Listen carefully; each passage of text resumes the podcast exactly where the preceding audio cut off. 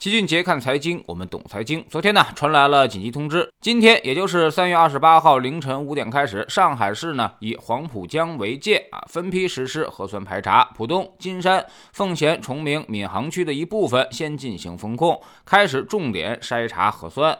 四月一号凌晨解封，在封控时间内啊，轨道交通、公共交通全面停驶，出租车、网约车也不能运营。然后接下来就是浦西地区再进行重点筛查。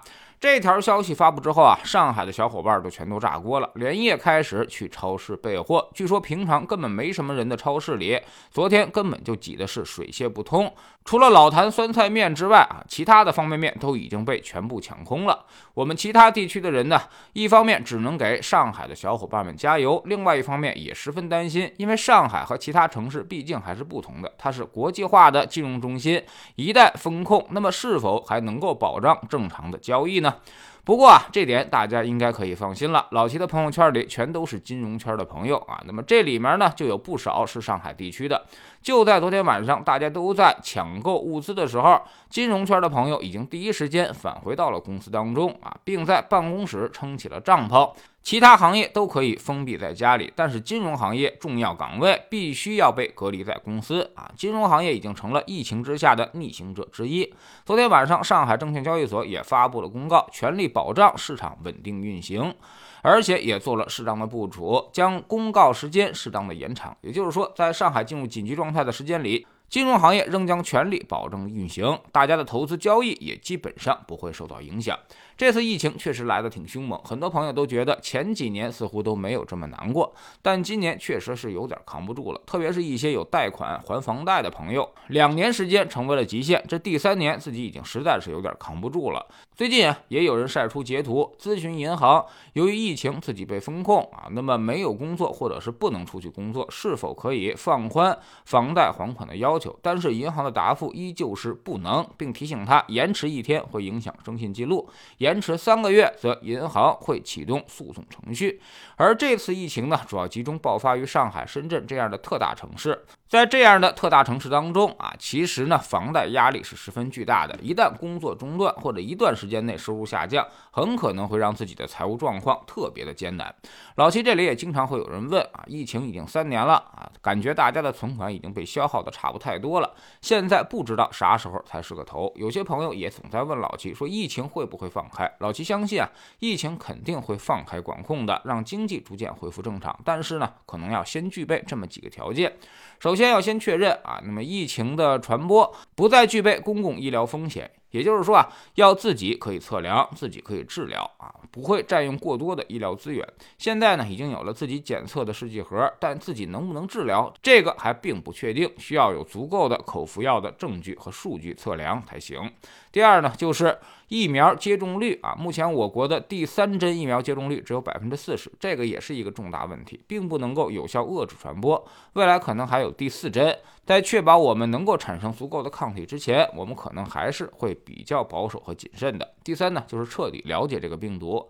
在它逐渐的变种之后，我们能够找到规律，并且确定它的毒性不会再重新变强。目前来看，奥密克戎确实毒性在减弱。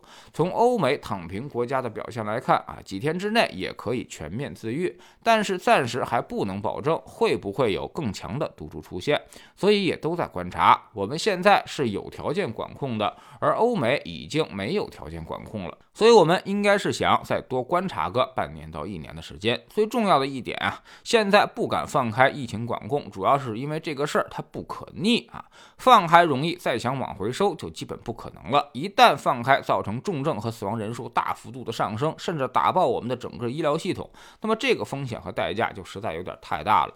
要知道，美国可是付出的代价是确诊八千万人，死亡一百多万人。那么按照我们现在的医疗系统和我们的人口比例逐渐的放大。那么这些数字呢，可能会乘以四倍，也就是说，一旦要放开的话，可能会有三亿多人确诊，死亡人数达到四百到五百万人，到时候很可能就有你我的亲人在其中，这个代价我们是不是能够承担得起呢？如果发现承受不起，那么届时也不可能再风控回来了。所以这是一条单行线啊，覆水难收的那种。所以总体来说，其实跟投资一样，我们盼着放开管控，就跟盼着股市救市是一个道理。但是有时候啊，不。能感情用事啊，得做全面的思考和考虑。就跟结婚找对象是一样的，感性的思考呢是光看到对方的优点，所以很容易被渣男渣女给欺骗啊。那么而理性的思考是要想想自己能不能承受他的缺点。从疫情来看，放松管制的优点谁都能看到，但是所造成的恶劣影响是否大家也全面看到了呢？所以这个时候啊，我们还是要相信国家，相信专业。大家确实都很艰难啊，但是再拖一拖，再挺一挺也就过去了。如果再回到二零二零年武汉那种恐怖的状态之下，可能反而会大大延长抗疫的时间。到时候可能就真的面临经济崩溃的风险了，这是我们无法承担的结果。在知识星球秦杰的粉丝群里面，我们一直讲，我们无力改变政策，更无力改变市场啊！再专业的投资者也没办法去左右市场的变化，我们只能做到适者生存。